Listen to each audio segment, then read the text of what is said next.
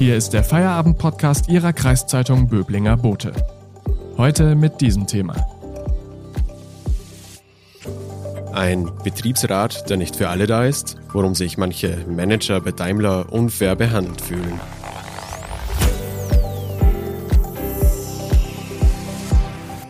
Am Mikrofon ist Florian Gann. Schönen Nachmittag.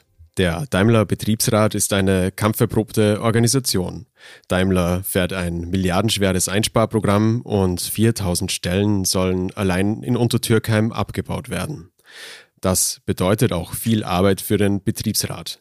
Der stemmt sich etwa gegen betriebsbedingte Kündigungen und auch, dass in Untertürkheim ein E-Auto-Campus gebaut wird, dürfte dem Betriebsrat mit zu verdanken sein. Nun gerät die Arbeitnehmervertretung aber zunehmend in die Kritik, während Manager der mittleren Führungsebene über unfaire Methoden bei der Versetzung klagen, hält der Betriebsrat still. Ein Experte hält das für einen Pflichtverstoß. Um zu klären, was genau dahinter steckt, habe ich mir Wirtschaftsredakteur Klaus Köster vors Mikro geholt. Hallo Klaus. Hallo Florian. Klaus, kannst du uns die allgemeine Situation bei Daimler zu Beginn nochmal erklären? Stellenabbau, Sparprogramm, Versetzungen, was genau ist gerade alles los im Konzern? Ja, gerne. Also der Konzern ähm, hat natürlich äh, einen großen Überhang, wie man so schön im Managerdeutsch sagt, an Personal, da er sich äh, die Wende zum Elektroauto auf die Fahnen geschrieben hat. Für das Elektroauto werden natürlich vor allem in der Produktion deutlich weniger Leute äh, benötigt als für die bisherigen äh, Diesel- und Benzinfahrzeuge. Es gibt die Aussage, dass deutlich über 15.000 äh, Stellen abgebaut werden sollen. Und um diesen Stellenabbau abzumildern, hat der Konzern außerdem ein konzerninternes Jobforum eingerichtet, das ähm, Leute, deren Stellen wegfällt, auf frei werdende Stellen innerhalb des Konzerns vermitteln soll. Denn trotz des großen Stellenabbaus gibt es auch äh, freie Stellen. Und diese sollen dann bevorzugt mit eigenen Leuten ähm, besetzt werden. Das Problem dabei ist nur das, es zeigt sich nun in der Praxis, deutlich, dass dieses eigentlich sehr sinnvolle Instrument auch äh, in einigen Fällen ja durchaus zweckentfremdet wird und äh, dazu auch benutzt wird, Leute aus dem Unternehmen herauszudrängen, die man mit normalen Mitteln des Arbeitsrechts nicht aus dem Unternehmen rausbringt. Und das könnte natürlich das gesamte Konstrukt äh, dieser internen Jobvermittlung in Misskredit bringen, zumal an diesem Instrument der Betriebsrat mitwirkt und äh, diesem, äh, der Einrichtung dieses Jobforums auch ausdrücklich zugestimmt hat. Und bei diesen Versetzungen kommen jetzt ja die Manager ins Spiel, Führungskräfte der dritten Führungsebene. Die empfinden ja mitunter als schikanös, wie sie quasi behandelt werden. Kannst du uns erklären, was äh, die dritte Führungsebene eigentlich ist, also mit welchen Kalibern wir es da zu tun haben und warum sie sich schlecht behandelt fühlen? Ja, äh, die dritte Führungsebene, das ist sozusagen, wenn man so will, kann man sagen, das ist das mittlere Management von Daimler. Das sind Manager, die teilweise große internationale äh, Verantwortung bereits haben, die äh, Millionenbudgets oft verwalten, die Abteilungen von äh, vielen Dutzend äh, Mitarbeitern oft leiten und auch äh, wichtige Entscheidungen treffen, die aber im arbeitsrechtlichen Sinne oft äh, noch keine leitenden Mitarbeiter sind und deswegen vom Betriebsrat eigentlich äh, vertreten werden müssen. Es fällt auf, dass die Klagen über den Missbrauch und die Zweckentfremdung des Jobforums vor allem von mittleren Managern kommen, möglicherweise äh, geht das Unternehmen davon aus, dass da der Widerstand seitens des Betriebsrats ähm, nicht so ähm, stark äh, ausfällt. Ich war jetzt gerade heute bei einer Verhandlung ähm, vor dem Arbeitsgericht Stuttgart und werde da auch äh, aktuell noch darüber berichten. Ähm, da war ein Fall, da kam heraus, äh, dass, der, dass der Job dieses Managers, der in dieses Jobforum geschoben worden ist, dass dieser Job überhaupt nicht weggefallen ist. Das, das widerspricht natürlich ähm, der Idee dieses Forums. Das heißt, man hat ihn im Grunde in das Forum geschickt, um ihn persönlich äh, irgendwo anders hinzuschieben. Man hat das Jobforum nicht benutzt, um einen Menschen, dessen Job weggefallen ist, äh, auf eine neue Stelle ähm, zu bringen, weil der Job ist überhaupt nicht äh, weggefallen.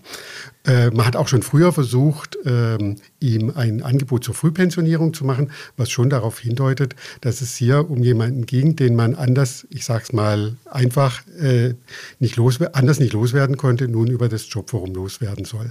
Und ähm, der Betriebsrat wiederum hält sich das hat er mir vor kurzem bestätigt, für diese Manager der sogenannten Führungsebene E3 für nicht äh, zuständig und vertritt sie allenfalls dann, wenn sie sich ähm, an ihn äh, wenden und ihn um Hilfe ähm, bitten.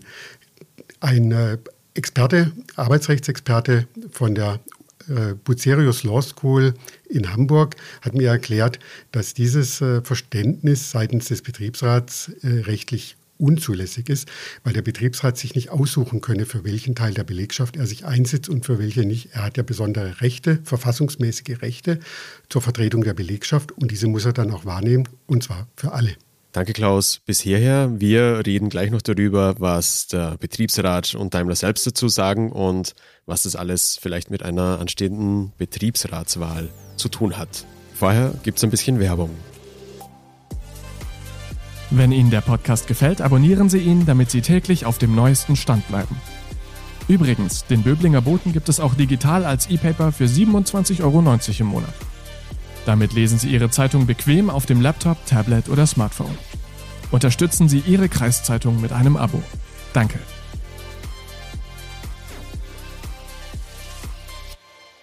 Klaus, dem Betriebsrat hast du uns gerade erklärt, wird er vorgeworfen, seinen Pflichten bei Managern nicht nachgekommen zu sein. Was sagt denn der Betriebsrat selbst dazu?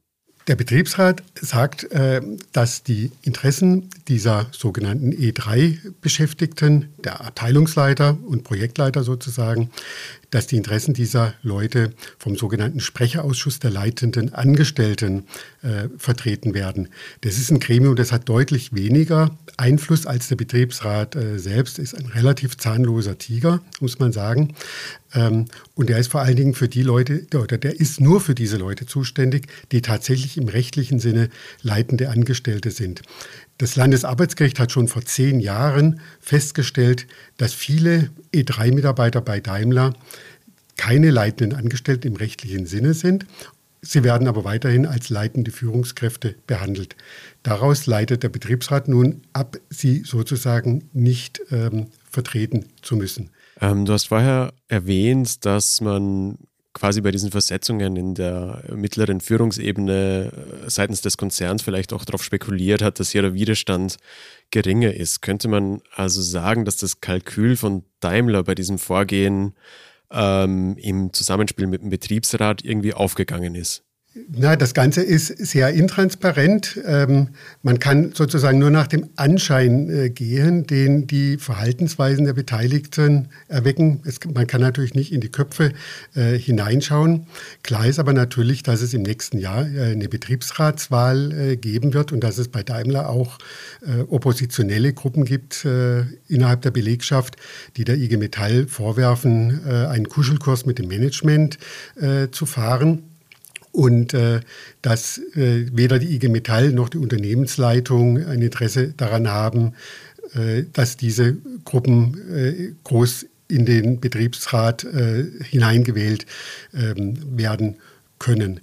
Und ähm, der Betriebsrat hat in Vergangenheit einige Verhandlungserfolge äh, erzielt.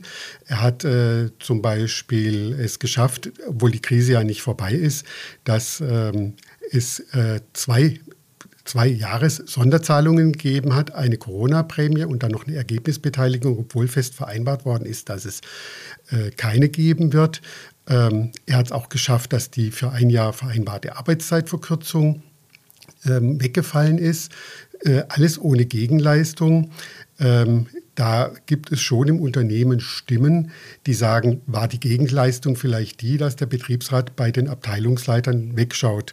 Von den Abteilungsleitern gibt es natürlich wesentlich weniger als von ähm, Arbeitern, zum Beispiel in den äh, Werkshallen. Das heißt, die Abteilungsleiter entscheiden nicht die Wahl, sondern die Gewerkschaftsbasis entscheidet natürlich die Wahl. Das heißt, der äußere Anschein ist nicht ganz von der Hand zu weisen, dass der Betriebsrat bei bestimmten Dingen des Unternehmens mit den Abteilungsleitern macht, wegschaut und dafür vom Unternehmen ähm, Erfolge ähm, äh, zugespielt bekommt, sozusagen in Form der Arbeitszeitverkürzung, die wegfällt oder in Form von gar nicht vorgesehenen äh, Zusatzzahlungen, die dann wiederum im Wahlkampf helfen können. Beweisen kann man das alles nicht. Aber der Anschein äh, wird durch diese Verhaltensweisen beider Seiten schon erweckt. Dann schauen wir mal, was wir in Zukunft noch rausfinden zu dem Thema. Vielen Dank, Klaus Köster, Wirtschaftsredakteur bei unserer Zeitung. Den Podcast gibt es morgen wieder. Genießen Sie Ihren Feierabend und bis bald. Das war der Feierabend-Podcast Ihrer Kreiszeitung Böblinger Bote. Neue Folgen erscheinen von Montag bis Freitag täglich ab 17 Uhr.